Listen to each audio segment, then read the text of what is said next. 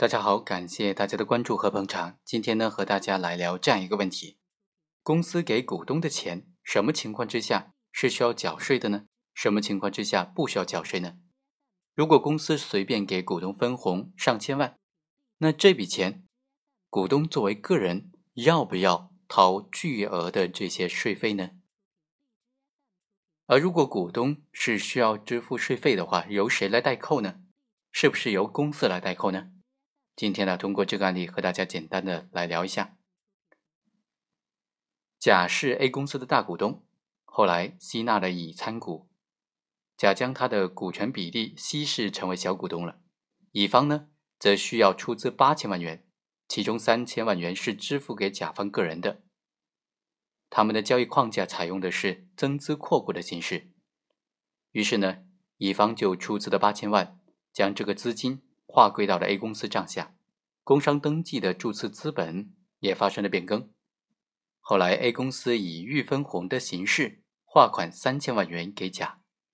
二零一二年税务机关对 A 公司进行税务检查的时候，就发现了这笔款项，认为说甲应当按照百分之二十的税率缴纳这笔股息红利所得个人所得税六百万元，A 公司是代扣代缴的义务人。所以，税务机关直接从 A 公司的账户上划走了六百万元。之后呢，A 公司就要求甲返还这六百万元。A 公司认为说，他是代这个甲垫付了这六百万元的税款。双方争执不下，只能诉至法院。我们来看看这个案件。首先，甲取得三千万元的定金至关重要。A 公司经营多年，根本就没有这么多的税后利润。公司法也明文规定，无利就不分红，没有获得利润是不能够分红的。企业也是以预分红的理由支付的这笔款项，所以可以基本判断，这三千万元不应该是利润分配所得。律师完全可以找一大堆理由来论证这笔款项的性质不是利润的分配。这三千万元可以定性为退股或者是股权转让所得。如果是退股款的话，就和税收一毛钱关系也没有了，而如果是股权转让所得呢，至少是还有成本可以扣除，扣除之后才需要交税，至少也不需要交六百万元的款项。在这个案件当中，乙参股这件事情，这个经济事项，它的经济实质呢，应该是甲溢价让渡了一定比例的股权给了乙，但是当时各方在设计法律框架的时候。完全没有考虑到税法上的问题，把本来应该设计成股权转让或者是退股的交易，赤裸裸的表现为红利分红。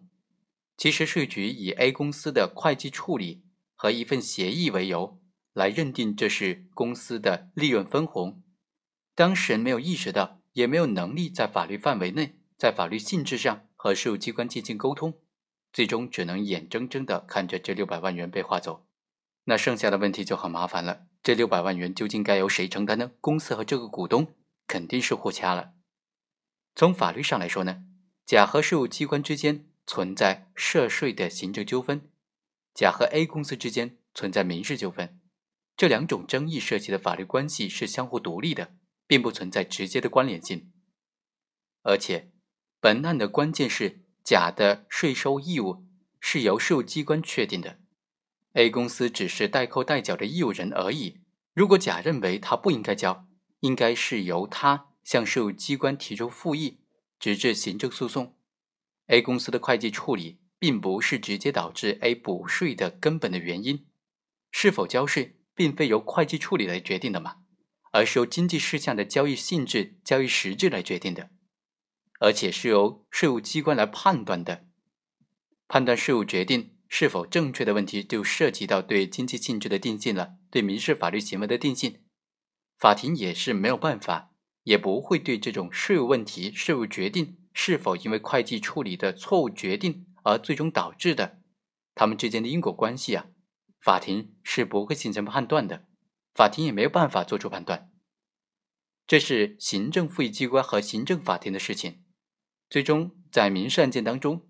法院肯定是支持 A 公司的诉求，让这个股东甲支付这六百万元的税款的。所以可见呐，一笔交易是否要交税，应该交多少税呢？这个交易的性质，这个收入的定性的问题就是关键了。定性问题并不是看形式和表现，而应当分析事件的经济实质。好，以上就是本期的全部内容，我们下期再会。